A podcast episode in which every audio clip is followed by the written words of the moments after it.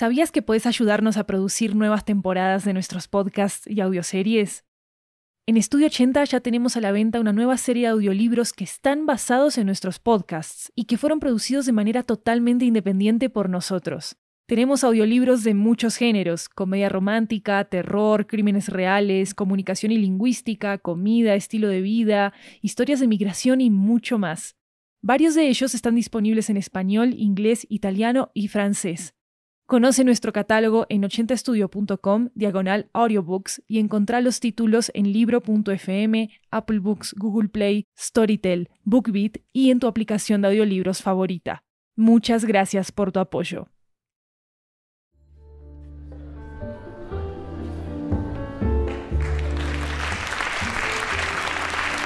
Hola, hola, hola, esto es 80 Cuentos, una antología de cuentos latinoamericanos en audio que recorre toda la región este es un mini episodio especial de nuestra serie en el que queremos compartirles un relato en verso que está inspirado en uno de los brujos menos conocidos de Latinoamérica.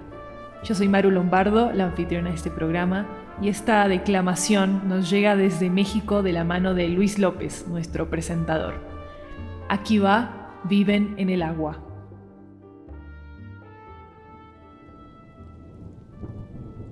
Se dice que viven en el agua, más allá de los peces, de las algas, de las aves y mamíferos que vienen por su alimento, detrás de las piedras del cauce, en cada riachuelo y manantial, habitan unos seres, espíritus, los ahuaques, los dueños del agua.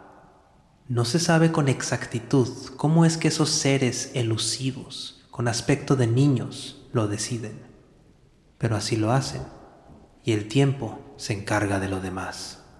No el tiempo de minutos y segundos, sino el de tormentas y diluvios.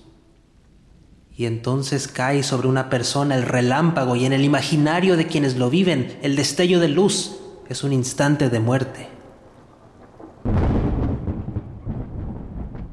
Y el retumbar del trueno, una resurrección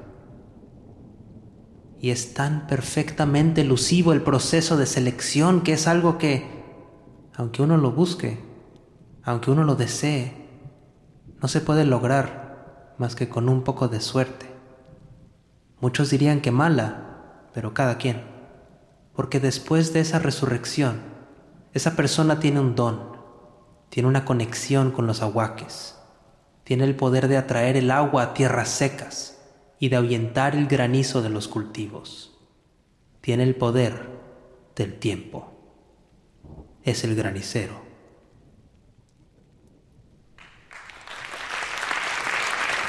Escuchen esos aplausos, vamos. Este episodio fue creado por Luis López. Y les dejo un dato. Los graniceros han existido en México desde antes de la llegada de los españoles y todavía existen hoy.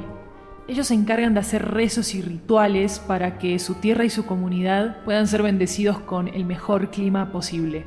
Tenemos un episodio entero sobre los graniceros en un show que trabajamos que se llama Embrújame esta. Es un show exclusivo para Podimo en el que dos expertos hablan de los orígenes de la magia popular mexicana. Uno de ellos es experto en historia y quizás lo habrán visto en redes sociales como el mapita con cara, y la otra anfitriona es experta en brujería. Son Historia para Tontos y Pau Mística. Si ustedes son fans de 80 cuentos, creemos que van a amar este show. Hay amarres, curanderos, hongos alucinógenos, lugares con mucha energía y mucho más en Embrújame esta. Pueden escucharlo exclusivamente en la aplicación de Podimo y en el link que encuentran en la descripción de este episodio. Yo soy Maru Lombardo, esto es 80 Cuentos. Gracias por escuchar.